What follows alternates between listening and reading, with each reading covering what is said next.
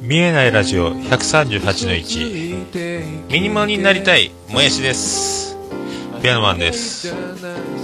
だんだん前髪と頭頂部の境目について合併に向けた協議を開始しました。どうも顔面の面積及びデコ面積拡大中のガオデカマンです。はい、あの寒さら絶賛発売中。見えないラジオのピアノマンがですねこの曲含めた24曲入りですかすごいアルバムを、えー出しております、えーリンク貼っております。皆さんよろしくお願いいたしますと。ともに、えー見えないラジオっぽくおしゃれに始めてみたくなりましたというところ。えっ、と今日から画期的ななんすか？試みジョニーなんですよ。もう試みが画期的なんですよ。あの今までちょっとあのどうしてもボリュームがもうなんか知らないんですけどどんどんどんどん膨らんでいくことによってもうあの独立記念日だということで、えーこのコーナーだけを独立させて、えーちょっとやってみようと。でこれ今今日あの3月24日木曜日なんですけども、えっと今12時をちょっと過ぎたところ13分ぐらいなんですけど今これ一発目なんですよ。この後本編を撮ると。フリートークと、えーハッシュタグオルネポのコーナーとっていう感じで、えーやっていこうと。まあやってみてどうかと。いうこの試みねこの記念すべき一発目のこの、えー独立出張上的な、えー181回目の、えーポッドキャスト次戦多戦知りませんのコーナーを飛び出してみるという、えー記念すべきえーここにあのこの日常というこの、えーおなじみ見えないラジオでおなじみの名曲を足して、えーちょっと見えないラジオ気分で始めつつと 怒らないでいただきたいと。リスペクトでございますんでね、えーそんなこんななんかねことをまあ練習するとかしないの問題じゃないんですけども、はい、張り切って。張り切っていきましょうか。はい。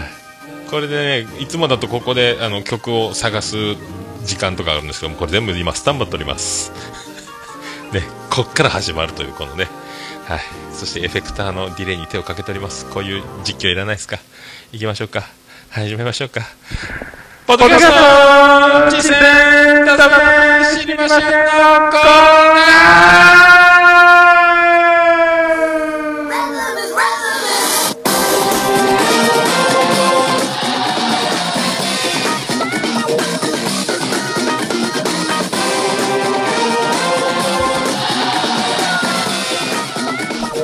ーなんかちょっと、面白い、面白い変な感じになっておりますけども、今これ一発目撮り始めました。これね、第138回目の出張版でございます。第1回目の試みでございます。えーポッドキャスト実践達成知りませんのコーナーでございます。このコーナーはその名の通りでございます。私、趣味でございます。ポッドキャストを、えー聞き取りました。あれ面白かった、これ面白かったをいうコーナーでございます。そして、あの、次戦多戦ということで、私、こんな番組やっておりますけども、とか、いう次戦と、あと、こんな面白いですけど、皆さんいかがですか？という、えー、多選と。いうことでございまして、えーそして私と皆さん、ポッドキャスターたちと、そしてリスナーさんたちの出会いの広場、交換日記的な場所にしたらいかがでしょうか？はい、私申し遅れました。クリス・レプランです。これまたシステムはね、これブツブツ言わなくなったシステムでやっておりますんで、はい。はい、やっていきましょうか。ね、行きましょう。行きましょう。はい、行きましょう。えー中近東ラジオの第44回79歳のカメハメハという回を聞きました。CM また使っていただきましてありがとうございます。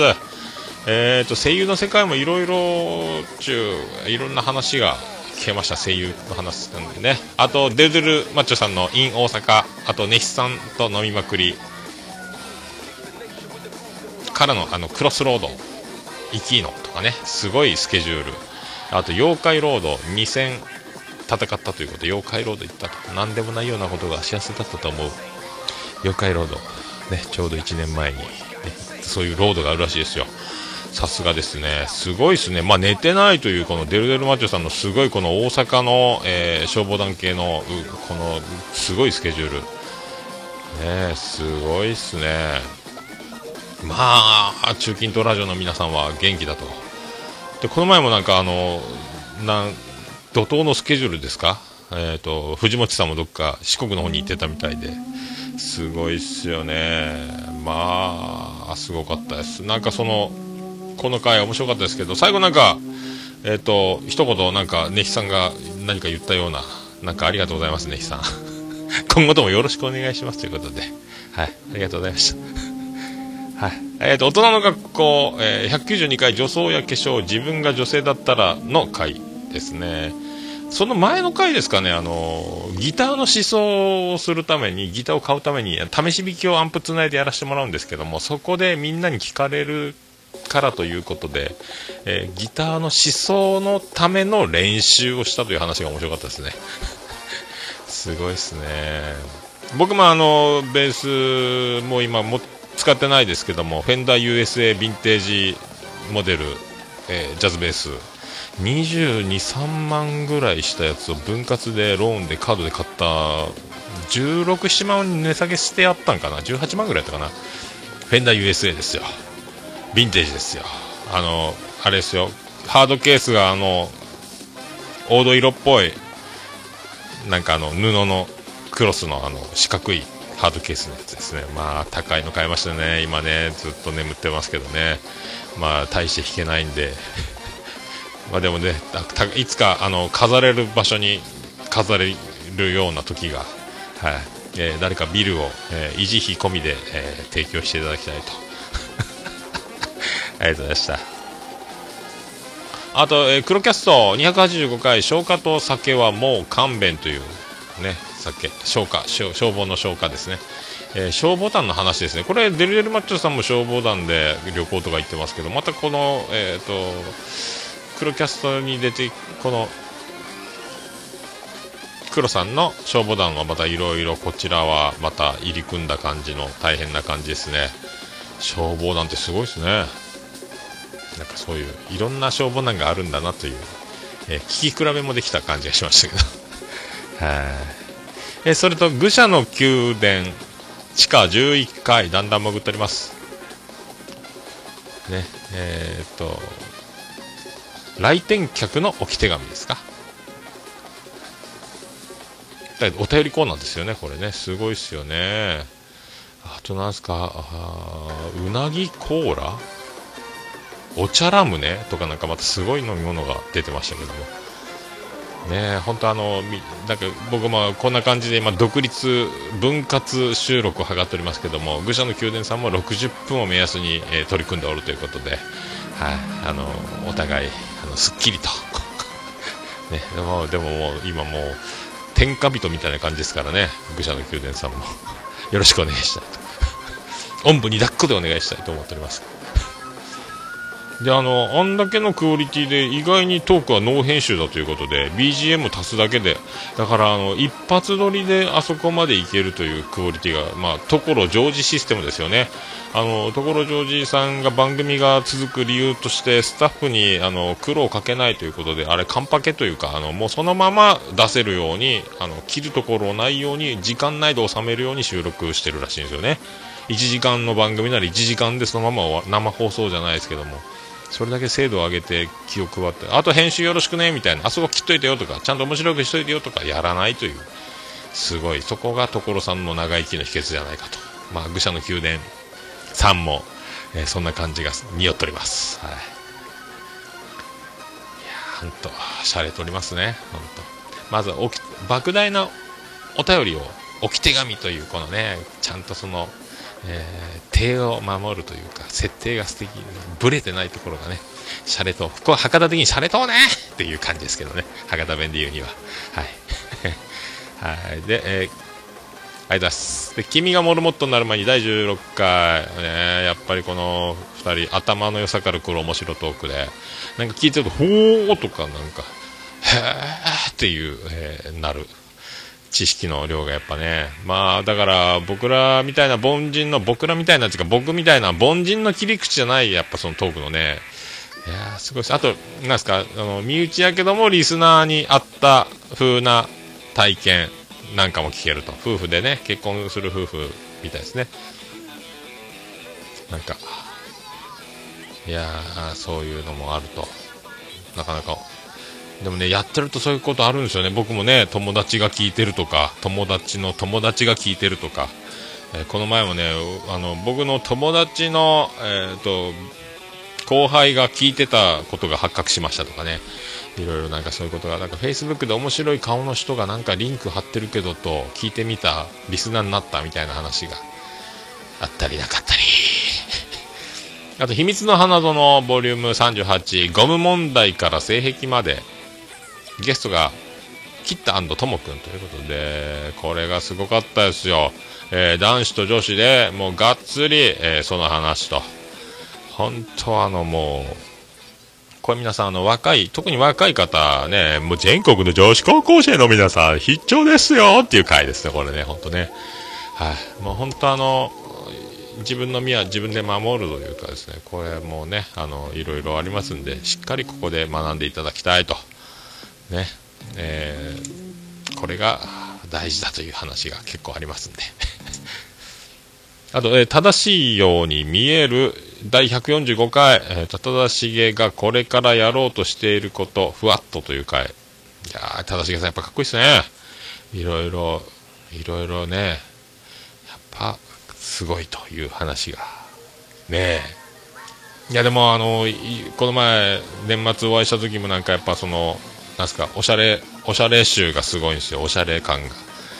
なんかもう、凄腕デザイナーっぽいね、みたいな話をして、いやいやいやって言われてます。なんか本当なんか、こう、デザイン的なおしゃれな、なんかね、なんかあの、ツイッターとかね、あの、見たらわかると思うんですけども、あの、写メの撮る角度がなんかいちいちおしゃれなんですよね。ああいう撮り方、僕もなんか、正成さんっぽく撮ってみようかなって、こういろいろ写メをえー、食べ物だったり景色だったり挑戦するんですけども、ああはならないんですよ。だから、あの、なんかアートな心というか、おしゃれ、なんかもうおしゃれが、なんか細胞の中にちゃんと、えー、インプットされてるというか、ねすごいなと。それが、えー、やりたいことでもあり、え今後の展開に何か作用するんじゃないかという、ねそんな感じがいたしました。あと、音亀第194回、ガルパン？砕ける？弦楽器？ということで。で、なんかあのよく音亀さん結構な尺で1時間半とかでやってるんですけど、あの音質であの容量なんですよね。容量見てもらったら、あの、下の方に出るんですけど、えらい容量は、ライトなんですよ。少ない容量であの音質なんですよね。どうなってんのかなって。マイクがやっぱいいんかなとか。あとやっぱ音質の調整がやっぱさすがミュージシャンということでうまいんでしょうね。調整がね。すげえなって。なんか最近えー、この音質でこのこれっていう。あのね、ポッドキャスト配信されてる方は見てみたらびっくりすると思いますよ。だから通常、多分1分につき1メガバイト的な感じの音質に聞こえるんですけど、全然違うんですよね。どうなってんだっていうぐらいすごいですよ。あと、この回はですね、ハルさんがこんにゃくゼリーが好きだということで、なんかで今、こんにゃくゼリーがクラッシュギャルズ的なクラッシュになってるらしいと。ねなんかそういう感じだったらしいっすよ。こんにゃくゼリーが好きってなかなか聞かないです。ね、あの噛み応えあの噛み切れない感じ。年寄りが喉を詰まらせて死ぬぐらいのあの辛さが好きだったのに安全に砕けやがってっていう趣旨の話を春さん節が出ておりますけどもね。もう僕なんかこんにゃく的にはですねあれですよ。もうあれしかないんですよ。いつ食う？こんにゃく？なんつって。ゼリーのある街でね、えー、遠いんかな、ゼリーの街。遠くへ行きたい。こんばんは。えー、ゼリー藤尾です。あの、ゼリー的にはこれぐらいしか持ってませんけども。はい、よろしく。はいね。あと最後、なんですか、あの、ふもさんのハーモニカ鍵盤ハーモニカですか？ハーモニカの練習か。えー、それを、えっ、ー、と、春被告が、えー、盗聴してと。それをそのまま音源に採用してという、眠りの森という曲がこれもなかなかやっぱ、すごいっすなああいうのね。そんな、そんな素材が、家に、えー、たくさんある、ふもさんが出してしまうという。それも何年か前の曲って言ってましたね。おしゃれやん、やっぱみんな。東京の人はおしゃれだ。博多にはいないよ。はい、ありがとうございました。えこちらネガティブ放送室。こっちねが、ね、究極のネガティブはポジティブだでおなじみの第シャープ13。作業に集中できる BGM、ジミー大西の波乱万丈、他、みたいな。ねえ。あで、なんかその中で話が出てたんですけども、あの、金持ちとかなんか、なんか、貧しい人の演出みたいなね。で、僕も確か聞いたことある、ドラマとかで部屋の演出をするときに、お金持ちの部屋は物がない部屋、すっきりさせてる。で裕福じゃない方の家というのはもうごちゃごちゃ物がいっぱいで雑然とさせる演出をすると。だから豪華な部屋に豪華なものをぎっしりてんこ盛りにするよりも、えー、すっきり物を置かない演出の方がお金持ちの家に見えるらしいというねこと聞いたことあるっすね。なんかねでこのコチネガのこの2人のトークの感じがですねどことなくあの愚者の宮殿さんのような心地よさに似てる同じ周波数な感じがねあの知的面白トークみたいな。同じ空気感なんですよね。まあ年齢が違うは違うんでしょうけど。全然なこの周波数この心地よいトークシステムまたこれ三大心地いいトーク FM っぽいフリートークトークラジオ。えー、3台、4台ラジオになるんですか、これ。なんかそんな感じが、皆さん聞いてみていただければ分かると、なんか空気感がこの感じよねってなりますよね。ああと、ポキポキラジオ第8回放送。言いたくなる。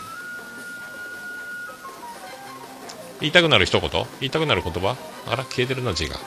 なんか、ここみんな3人楽しそうなんですよね。なんかでなんか面白い遊びみたいなゲームみたいなのやってるんですけどなんかもう聞いてて吹き出しますね。あ皆さんもぜひ遊んでみてくださいという遊んでみたら面白いんじゃないかというね遊びの提案、えー、これ吹き出します。あとなんかあの僕だけですかねあの面白いあの動物みたいなラマみたいなダチョウみたいなあのアートワークが消えちゃったんですよね。僕だけですかね。あのポキポキラジオのあの緑色っぽいバッグのあのアートワークが僕のポッドキャストには反映されなくなった事象が僕だけですかねこれ。はい。あと素人のラジオ第61回。でななんだなんだって60回でなんでおめでとうって言うんだと。あのオルネポ総合最高顧問豊作チェアマンのアマンさんも僕もおめでとうって、えー、ただ60回の区切りが良かったからおめでとうって言っただけですけど60回がそんなに霧のいいめでたい数字なのかってこう、えー、困惑されておりましたがね。まあなんか童貞ネットとかでもそうですけど10回ごとにスペシャルウィークと銘打って何かしたり面白いことやったりされてる区切りでもあるスペシャルウィーク。まあ10週1週1でやれば10回目と10週目でまあちょっと区切りというかまあ、スペシャル、まあ、区切りがいいじゃないですかということですよ。まあ、ただそれだけです。あれが40回だろうが70回だろうが、えー、そこでツイートを僕が発見したら同じリアクションしてたと思いますんで、えー、その辺、なるすけさんよろしくお願いしたいと。はい、ありがとうございます。えあと、人間病院137回。コンビニの店員と会話しないようにしちゃう病。えー、これ博多べちゃべちゃ明太子さんという名前の、えー、ラジオネームの投稿があったんですけど、えーと、徳松さんこれ「沢楽」っていう句が読めなかったですね、えー、早朝のそう早い手字に良い良い悪いの良いに句で沢楽って読むんですけどね。これがやっぱさすがにこれマニアックな名前ですもんね。沢楽ってのが福岡にあります。沢楽城南区。博多区ぐらいですかね。あとは西東南ですもんね。北区はないですけどね。あとそうそうエプロン販売されてるみたいなんでなんであの時カフェのこれねエプロン買ってみたいなと。買おうかなと。僕もそれつけて店やろうかなとかちょっと思ったり思わなかったりしておりますけどね。あと、深夜のコンビニあるある、共感できましたね。あの、陳列作業に追われてる深夜の店員さんが、レジを前を通過するとレジに走って戻ってくるんで、えっ、ー、と、レジ前を通過して商品を取りたくても、ぐるっと回って、僕はまだレジに用がないですよっていう意思表示をしながら僕も商品を取りに行く派です。はい。あとなんですか、えっ、ー、と、その中で出てくるですね、コンビニ店員の技で、えー、ボイスとポピットっていう、ピポットかっていう技のな紹介がある。これめっちゃ笑いましたね、これ。本当面白い。もうでも素人とは言っちゃいけないですよね、このなんであの時放送局はね。はあ、すごいっすね、本当ね。まあ、ほん、まあ、実際、もう本当に芸人さんだったのもあって、もう、素人の領域をもう完全に飛び越えておりますけどね。うん、すごいなと。めっちゃ笑いましたね、これ。あと、えー、もちろんのゲーム大好き DX 第4 55回、レディ、レディストーカー。っていう回ですね。レディストーカーって、レディストーカーじゃないですよね。僕、ストーカー、レディのストーカーをしてる人の話かと思ったんですよ。もうね、みんな、ね、びっくりしましたね。ねえ。そう、またあの、なんか僕の、あの、なんすか、ツイート、ムーン、ムーンクレストでしたっけ？あの、拾っていただきまして、あ、紹介していただきまして、つぶやきを。ああれ、うちの近所のクリーニング屋と駄菓子屋兼用の、あの、立ってやるタイプのゲームの台が3台ぐらいなんかあったんですよね。なんか、ブロック崩しみたいなやつとか、確か。その中の一つだったんですよね。ああ。だかもうご丁寧にありがとうございます、本当。はい、あのこのようにあの出張版を設けまして今コンパクト収録に取り組んでおりますけども、はい、なんかなんかさすがえ、もちろんさんも今回もなかなかいい、えー、ヘルツが出てたようなね、なんか、あれ、あるんじゃないですか、松任谷由実とかにもあると言われてる、あの、F 分の1の揺らぎ的な周波数出てるんじゃないですかね。なんかそんな感じもするんですけどね、あの、妄想ラジオのモッチー先生もその周波数僕出てると思うんですけどね。はい、なんかそういう F 分の1の揺らぎが。僕なんかもう3分の1じゃ伝わらない、どうもシャムシェードですみたいな。えー、3分の1じゃ伝わらないみたいな感じがします。僕の周波数は。はい。シャムシェードのギターは大田さんといってですね、今、氷室さんのバックでバリバリメインで弾いてるギタリストなんですけどね。えー、シャムシェード。知らないですかね。歌う時に足を片足乗せて歌うかっこよく歌うための台を持参して歌ってたバンドですよねはいシャムシェード、はい、よろしくお願いしたいとえー、同点ネット378回2016年3月13日放送分、えー、すごいですね。自虐的でも自分大好きというパルナイト。ね。全てをひっくるめて、えー、自分大好きというこの、えー、ね。まあ、種明かしじゃないですけども、やっぱりそうだよねと。あんだけ自分を嫌になるような、えー、日常を嫌になると言いながら、えー、こんだけ、え、結果を残しているというね、ラジオも続けているという、やっぱすごい男ですよ、この人はね。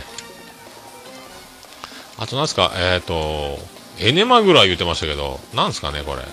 エネマグラを使って収録したって言ってましたけど、まだちょっとえーと、この前のゲステルさんのポルチューの件もありましたんで、えー、もう検索するのはやめとこうかなと思ってまだ検索しておりませんけども何なんすかね、えー、それを何か、えーと、お尻の方に、えー、ぶっ込みつつ収録をしたみたいな話をしてましたけど神回だと言ってましたけどねどういうことなんでしょうか はいということですねありがとうございますさ あと、見えないラジオ11の12、第11の12回、合計182回目ですね。またこれ面白いですね。ゆる、予言ツイートっていうね。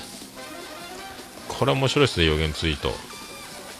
ああと、テレクラキャノンボールっていうのを、やっと分かりましたね。あの、ちょっとあの、検索してトレーラー動画見てみたんですけど、すごい企画があるんですね。これやらせなしなんですかね、マジでね。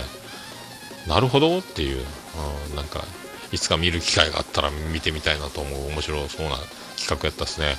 あと、えー、秘密基地全集合第55回、54回の反響と反省、えカプセルタイタニック、歌詞がお便り紹介ということで、えーであのここで、えっと、兄さんのしげち兄さんゲスト会のボケする問題の真相が語られておりますね。はい。であの仮歌のやつもカプセルタイタニック。これちょっとムーブメントが起きそうな予感がすごい曲ができそうですね。あーすごい。誰がボーカルをするのか。ボーカルオーディションあるのかと。あの方がボーカルになるんじゃないかみたいな話と。で確か、えーと、その陣太さんもなんかゲストで猫缶電子版で出てるんでしたっけ今度。まだ聞いてないですけど。なんかそんななんかちらっと見ましたけどね。あと2席ゼロ兆ラジオ第16回。アイドルって物語なんだよっていう回ですね。あのー、僕の生駒ちゃん説が共有できたみたいでありがたい話でございましたね。はい。電波組のみりんちゃんって方がいるんですね。センターって言ってましたね。探してみらねえかんですね、これね。まだ探してないですけど。僕も、もがみもがちゃんは知ってますよ。あの、なんかツイートでたまにとんがってるツイートしたりする。あの、ちょっと、もう、日本人とは思えない感じの風貌の、宇宙から来たのみたいな感じがね。完全生命体、生命体っぽい感じもしないこともないんですけど、なんかでも、いろいろあるみたいですね。物語的になんか。ね。パッと売れてパッとそこでしか見ない人にとっちゃその辺は全然わからんですかね。この辺もやしさんも詳しいんじゃないですかね。見えないラジオのね。あとなんかあの小松さんですか？奥山さんに対してあのなるほどっていう感じが面白いんですよね。あの絶対なんそれみたいななんやねんみたいなね。あの否定したり突っ込んだりしないあのトークスタイル。全部受け入れるというあのスタイル。これ新しいっすよね。あ面白いですねあれ小松さんの手法。奥山さんを、えー、強めに突っ込まない関西人じゃないけどなんでやねんって言いたくなる展開がどんどんあるにもかかわらずここなるほどっていう感じで肯定するところから入るのがこれ面白いですね。はなんかあの中山秀ちゃんを思い出す感じの。はあと千年ただの僭越ながら第58巻、えー、やっぱ千年さん面白いっすわ。めっちゃ面白いっすねやっぱね。さすが元芸人ですね。確かタイムマシーン3号？タイムマシーン2号やったっけ？同期って言ってましたもんね。今鹿児島でね、えー、自営業されてる。めちゃめちゃ面白いっすねこの人もやっぱ。元プロは物が違うというね。やっぱ物が違いますね、うん、投げる球が違うという感じがしますけどね、あと、マギのボイスメモ第330回、鼻水女とおしゃべり男の、えー、っと、継続力でっていうやつですね。なんか超一流の雑談力っていう本が今バカ売れされてるらしいっていう話が出てましたね。いろいろ出ますね。なんかね、こう、知識のあることを面白くさらっと言う方がおしゃれ的な風潮もあるかと思いきや、そうなってできる男を演出みたいな、面白い人、ね、オタク文化みたいな、こう、詳しい人が結構すごい面白いってなってるところに、その逆をついてくるみたいなとこですかね。読んでないからわかんないですけど あと、猫缶電子版第18回ロマサガ2の発売が決まりましたっちゅうね。あと娘さんの保育園決定おめでとうございますということね。えー、別れ際の泣かれ、あれね、保育園、あれですよ、お迎え送り、保育園に連れてった時に別れ際に泣かれるとちょっと切ない気持ちになったりとかね、あと迎えに行った時にあのもう全てをあのほほっぽり投げて迎えに来たら飛んで走って喜んで親の僕らのに走ってくる姿を見るとちょっと、ね、もう思い出にしかないですけど、僕は。ね、そういうね。で、冗談でもう置いてくよとか、先帰るよって言うと、えー、大泣きされたりとかですね、えー、迎えに来た時にちょっと一発ボケを、えっ、ー、とね、ほぼさんの保育士さんの前で一発かましてやったら、大泣きされて本気にされたという事件がありましたけどね。あまあそういうね、泣くほど、泣くほど嬉しいもんですよ。可愛い保育園送り迎えあるあるをどんどん経験していただきたいと。ね、あとまあ行事保育園とかお遊戯運動会とかいろいろえーと、芸を仕込まれて覚えて親の前で披露すると。あ子供の成長すごいなと。でもなんか、えーと、保育園が親に対する、えー、プレゼンじゃないかと、そういう歪んだ気持ちにこんなに芸を仕込まれて大変だなと、えー、思わない方がいいかなと思う僕なんか思ったりした時もあったんでね。まあ人それぞれでしょうけどね。あねえ。あのロマサガですか？未だに分かってないですけどね。ロマサガロマサガロマサガもうレレディー・ガガじゃないですもんね。でハドソンって亡くなったらしいんですね。あまああとなんすか？いろいろお金の話だったですかね。お金はもう僕もそうですけど出るのが先という。入ってくるのは後という。ね。なんかそう聞いたことありますんで。なんかそんな話がどっかであったような。は、あと僕とまるの境界線第44回僕とアイドルの境界線と。いうここ面白かったですね。アイドルについてね浅いのか詳しいのかわからない話が繰り広げられて。あと僕とまるの境界線 LINE アットスタートしてるそうなんで皆さんよろしかったらと、ね、僕も登録しましたけど。あと、コジャーガールの気まぐれランチ19食目、オーナー卒業の回ですね。オーナー卒業おめでとうございますと。これからは普通の人として、えー、生き抜いていただきたいと。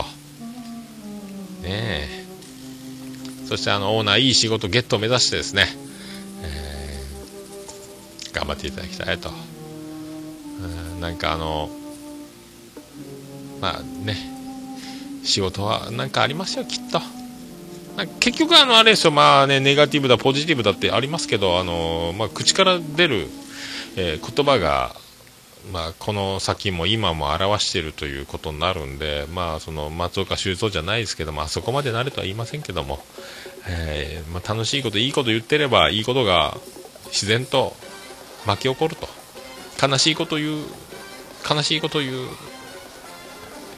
その言葉が周りを作る部分も出てくるんで、これなんかもう言うてる通りにしかならないというかですね、意外にそんなとこあると思いますんで、まあ、せっかく今、後々10年経ってあの時のこれがなかったら今どえらいことになってたねおもろいもんやねということになると思う方が楽しかろうかと思われますと。ね。そういうことでございます。さありがとうございます。あばらや204号室第55回1周年記念で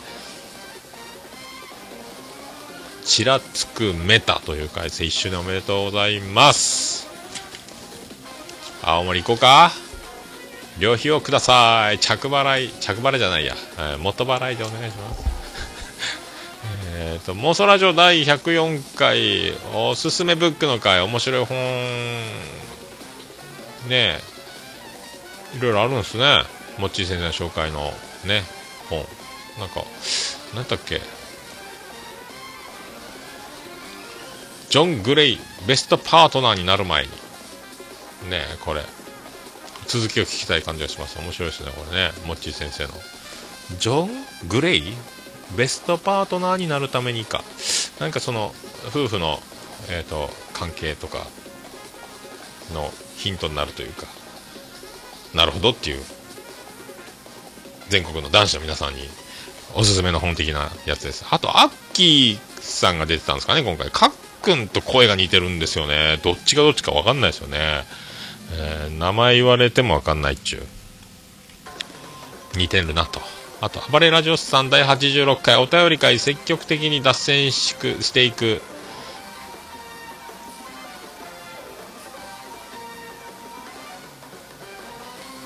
なんすか、脱線していく手入れ。あ、自分の字がわかんない。まあいいや、わかんねえ。脱線、お便り脱線会ですね。また CM ありがとうございます、本当。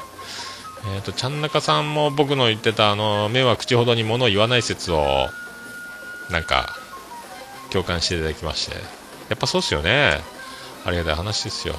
あとなんか全カットピー音のあの、あれ気になりますね。PPP が。何だったんでしょうね、あれね。めっちゃ切られてましたけどね。すごい話をしてたんでしょうか。ねすごいですね。でもこの子のポッドキャストお便り殺到につきのね、お便りの回がまたあると、すごいっすね。お便りをどんどんどんどん溜まっていく回というすごいわと思いました。そして秘密基地の回ですね。ちゃんなかさん、その出てたしげち兄さんが出てた回をちゃん中さんがめっちゃ褒めてしかも2回聞いたと。ね言ってる。このやっぱそのリスペクトするコンビがやっている番組のこの強さを感じる回ですね。あとあのせーのの下りを透かしていただきましてありがとうございますと。あとうまい棒のチーズそれカールやんみたいな話兄さん言ってましたけどね。なるほどと。ジャンボカール、ね、あとカプセルタイタニックの話もね。あとコンデンサマイク兄さんが買ったやつがコンデンサマイクじゃないということが発覚したりとか。ねあとあのコロッケの僕もブルース・リーの夜間触りながらブルース・リーの真似するやつ僕もあれ好きだったですね。あとなんすかしゃくれるプラネット？動物がしゃくれてるやつ？あもうあんなおもろいのよう見つけますね。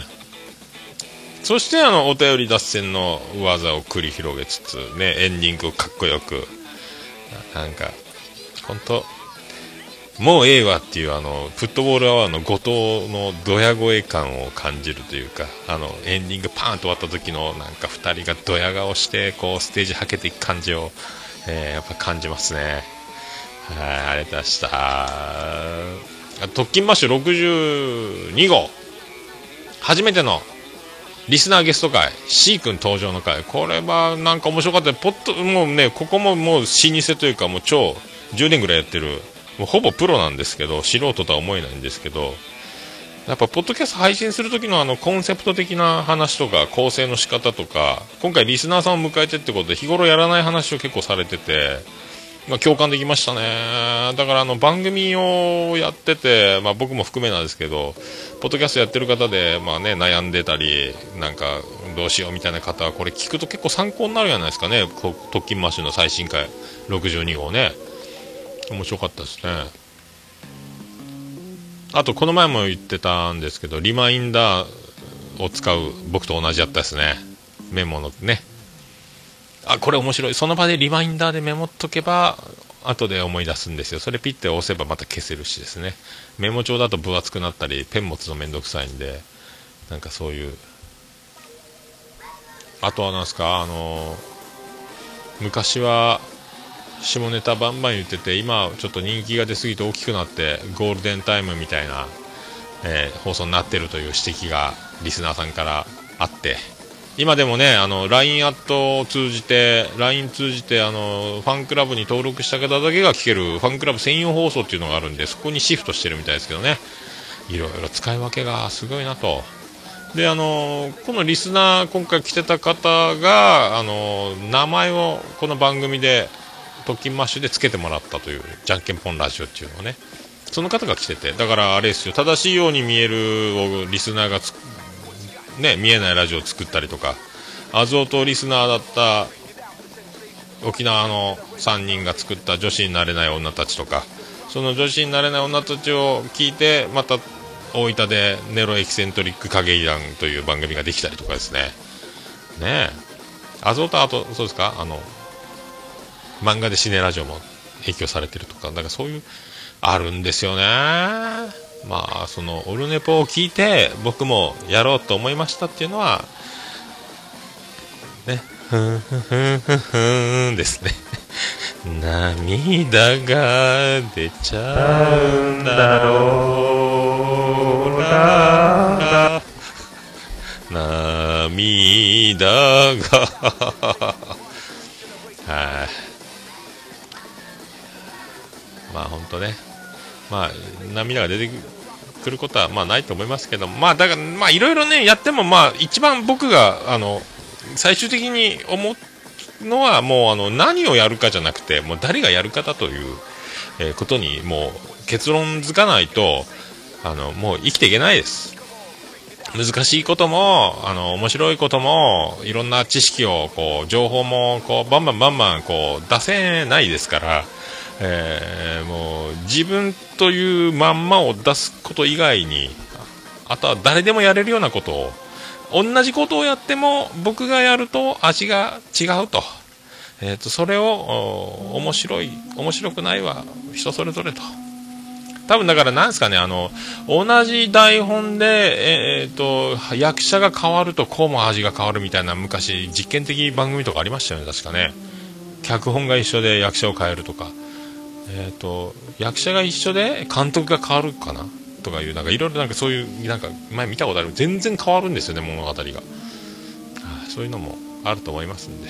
はい。もうだから同じことを誰でもできるやんってことを自分がやっているけども僕にしかできないんだって思い込むしか僕はもう道がないと思ってやっております ありがとうございますさえー、見えないラジオ11の13回183回ですね。もやし先生が、えーね、これ作家白川宗太郎誕生秘話ということでもやし先生がそういう名前で白川宗太郎という、えー、名前でこれ売れますよ。浅井亮第2の浅井亮出ますよこれ。もやしさんも頭いいなと。いい才能が多分出るんじゃないかと思ってますけどね。小説家もやしさん。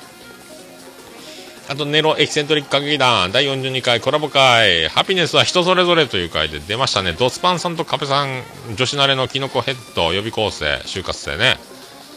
久しぶりにドスパンさんとカペさんの声を聞きましたね、まあ、2人とも会ったことあるんですけどね。ドスパンさんは桃屋に来て1回収録参加してもらったりとかね。カペさんは去年11月僕東京行った時にまあ、会いましたけども、久しぶりに声を聞けまして、面白かったですね。はい、ネロダンと女子慣れと、ドスパンさん、カペさんと、カオスな。ねえ。なんかやっぱ、キノコヘッドが最後持っていく感じもありますけども、やっぱ予備校生のやっぱあの、技術というか、やっぱり慣れてるというか、なんかこう、軌道修正して、あの、な転びそうになったところを、えー、すぐ起こしてあげながらなんとかゴールまで導くその誘導のうまさが予備校生がどんだけ酒飲んでたか分かんないですけど、はい、ちゃんときれ助け舟というか軌道修正力がやっぱバンバン出てましたね。まあ、あれ編集するの大変だったろうね、多分ね。あるちゃんの大変さをちょっと、えー、お察しして、ね。あるちゃん 赤い狐と緑のたぬきでよろしくお願いしたいと。あと DY のパルベライズビート第100 415回ですね。あれ、GG 佐藤は、なんか野球の予想の話してましたけどね。GG 佐藤はあれ営業マンやってますよね。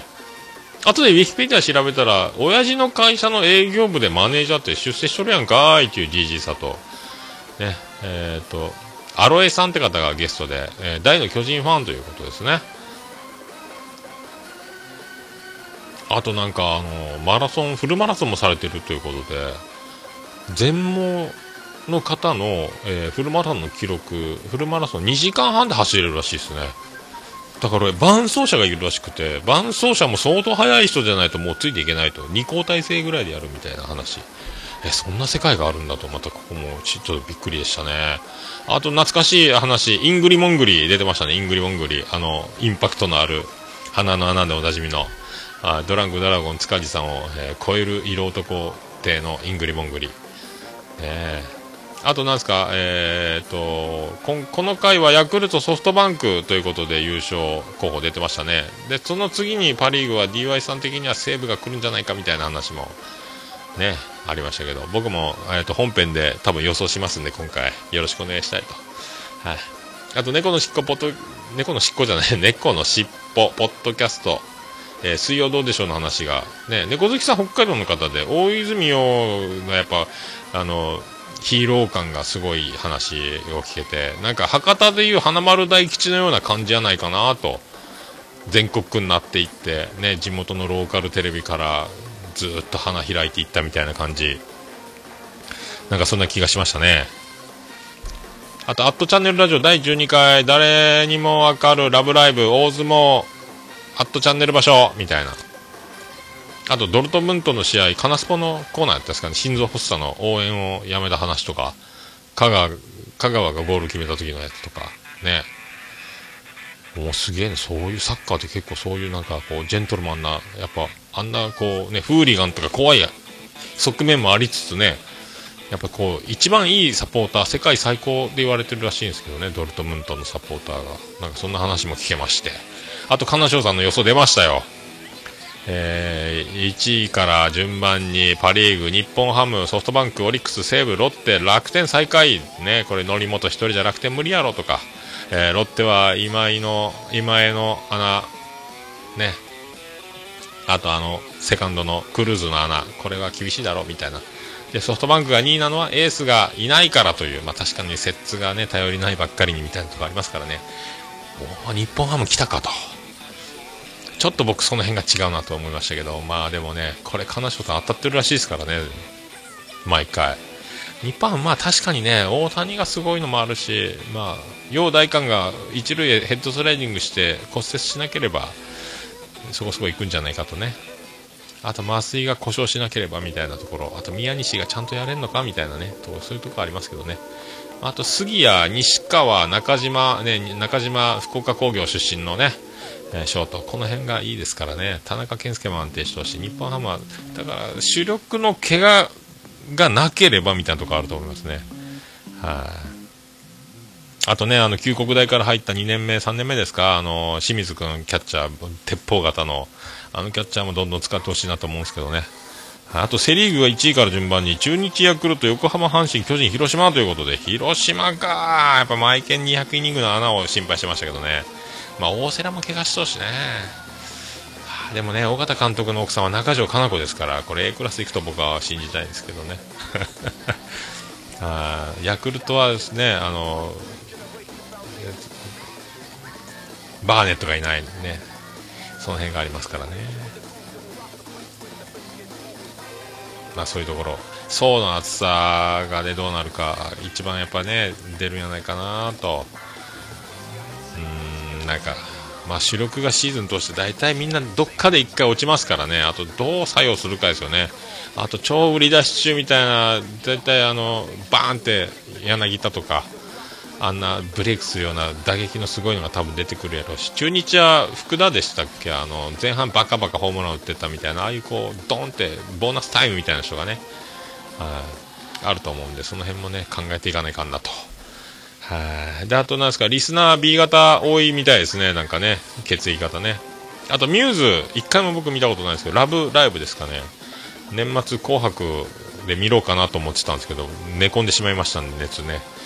見てない、見ないまんまですね。本当僕、ミューズってあの、石鹸の、薬用石鹸しかまだ、えー、触れたことがないというかですね、今度思い切ってレンタルしてみるあんなにみんながいいっていうのを、ポッドキャストいろんな番組で聞くと、レンタルしてみようか、みたいな、まあ、気になりつつ。あとあれ、知ってましたね、ファミコンエキサイトバイクね。知っとったわ、あれ。めっちゃバイクジャンプするやつ。よく転んで失敗するやつね。あと中日近藤のノーヒットノーラン懐かしいっすね。あれね、巨人戦やったっすね、共栄高校ね。左投げやったかな。ね、そんなちゃんと情報出てましたけど、聞きながら、あ、そうやないと思ってメモ取ったら、ちゃんと後で正しい情報が発表されてまして。あと、アットチャンネルスタジオに、ちゃん中さんが満を持して登場するということで、もう勢いのある番組にはね、こういう勢いのあるゲストが次から次へと、いやこれもすごいですね、もう本当にもう、本当に、えー、偉大な番組になっております。ありがとうございました。すごいね、でもね。正しいように見える第1247回、りょうさんからのお便り、新しい環境での人間関係の作り方みたいな。またこれ、正しげさん面白かったですね。なんかね、これね、面白かったです。僕はあの、新しい環境に行くときにはもう気にしない作戦でやってましたけどね、小学校僕4つ行ったんで、なんかでまあ大体見てると1学期でつかみは OK になるやつって3学期に飽く飽きられるパターンだから本当にあの明石家さんまじゃないですけどずっと面白いずっと人気のつかみは OK からその逃げ切る独走体制みたいな人は。大体その最初のとこでボロが出るまでこう支持を集めるパターンも多いんですよ。大風呂敷広げちゃって自分の実力を超えちゃうプレゼンしちゃう人みたいなね。だから僕はもう小学校4つも行ったんでもうあの自分から仲良くなったりとかもうそういう頑張るのをもうやめましたもんね。確かね。もういいや自然に仲良くなるやろんなもんみたいな感じだったんですね。ずっとそういうタイミングで。だからこう授業昼休みとかポツンって1人になってもまあいいかって感じで寝とくかみたいな感じだったんですけどね。まあ僕はもう伝統しとったらいいんやないかともう自分の場合はそうやってましたけどね。あと DY のパルベライズビート号外、えー、展示ブロックについて考える前編。あでも弱視っていうのがこんな色色がわからないとか分かるとか明るさに強いとか弱いとかいろいろいろいろ症状がいろいろあるんだなという、ね、あと最近の展示ブロックは見やすくなったみたいな話とか結構だからあこれは本当に知らんかったなみたいな、まあ、知る機会を、まあ、求めていないのもあるしなかなか入ってこないのもあるしっていうのであすごいなと思いましたね。なんか昔は本当展示ブロックってただのブロック石みたいなのを埋めてる感じだったんですけどこの前、うちの近所で、えーと、展示ブロックを中学校の近くで設置する工事を見てたらなんかシートっぽくなってましたねなんか接着剤でもう穴掘らずにあの墨出しして線引いた上なぞってこう貼っていく感じだったですね。ペタって貼ってる。シートを貼るみたいな感じであっという間に設置してましたね。あと展示ブロックがなんかあの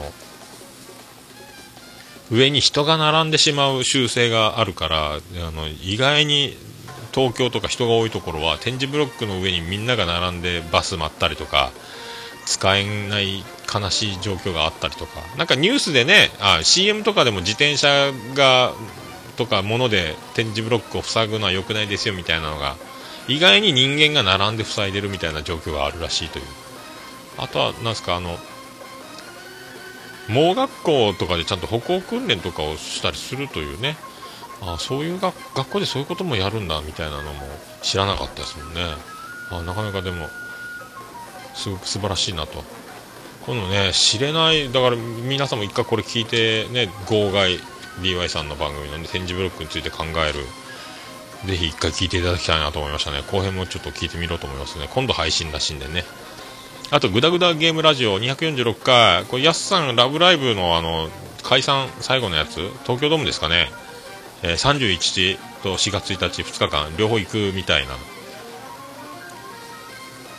かなりのラブライバーってやつですか、やすさんもね。かなり、この終わった後、抜け殻になることをもう、収録もしたくない言ってましたけど あと仮面ライダーの話もね、面白かったですね。藤岡弘さんが骨折をして撮影ができなくなったから仮面ライダーの2号ができたと。そして2号がヒットしたからずっと仮面ライダーシリーズになっていったみたいな。そういういきさつが、だから、あの、藤岡弘の骨折なくして仮面ライダーシリーズなしみたいな話をされてましたね。なるほどと。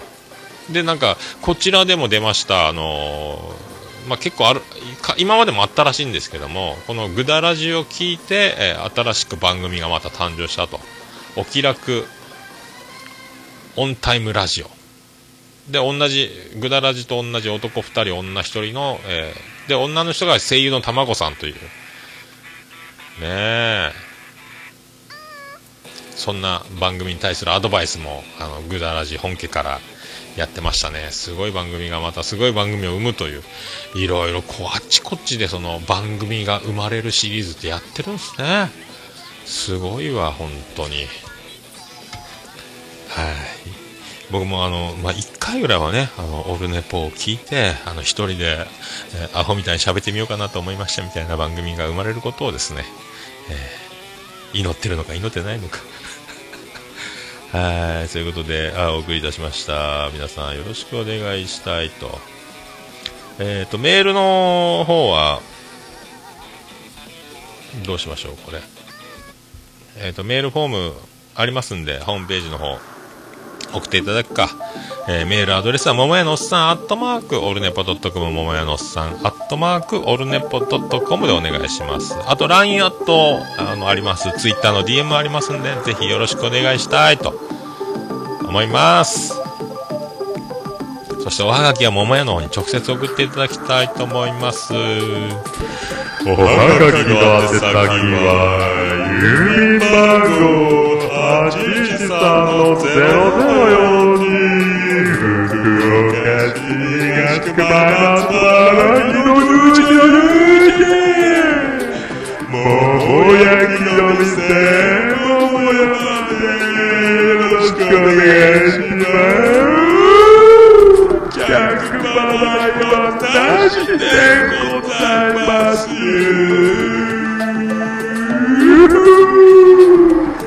全国の女子高校生の皆さん「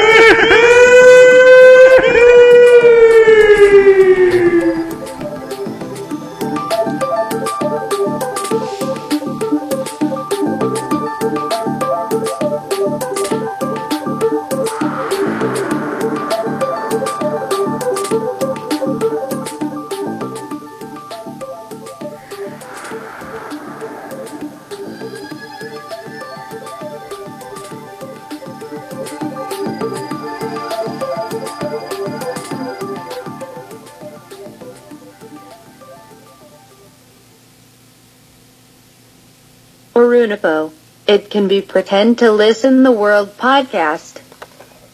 はい、ということで、お送りしておりました。ありがとうございます。結局、すごい、えー、はい。1時間番組ですね、これ。なんか、いっぱい言えるなと思ったら、30分ぐらいで終わるかなと思ったら、そんなもんなんですね。はい。またこの辺も考えていかなきゃいけないと。えーそれで、まあ、今回はですね、これエンディングですけども、せっかくなんで、えっ、と、DY さんが、えっ、と、I&P ってアルバムが出ておりますんで、絶賛配信中なんですね、iTunes の方で、えー皆さん、これもあの、450円ですか、5曲入り、I&P。カラオケも入っております。5曲入りね、450円。ぜひ皆さんね、ゲットしていただきたいと。これあの、貼っておりますんで、ぜひよろしくお願いします。そして、今回はこの中から曲、ガンガン言っていいと言われてましたんで、エンディングテーマは、僕もこうなりたいなという、おしゃれですね。さあ、今回はこの曲でお別れです。DY さんでパーフェクトマン「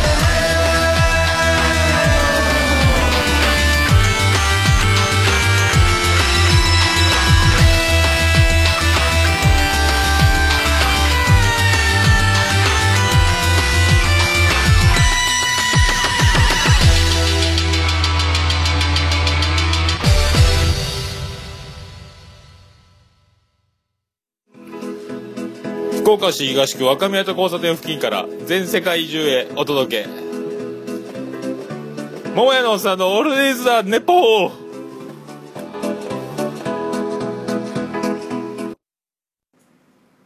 こんばんは、もやもや、もとい、桃屋のおっさんの、オールデイズ・ザ・ネッポンです。どうぞ、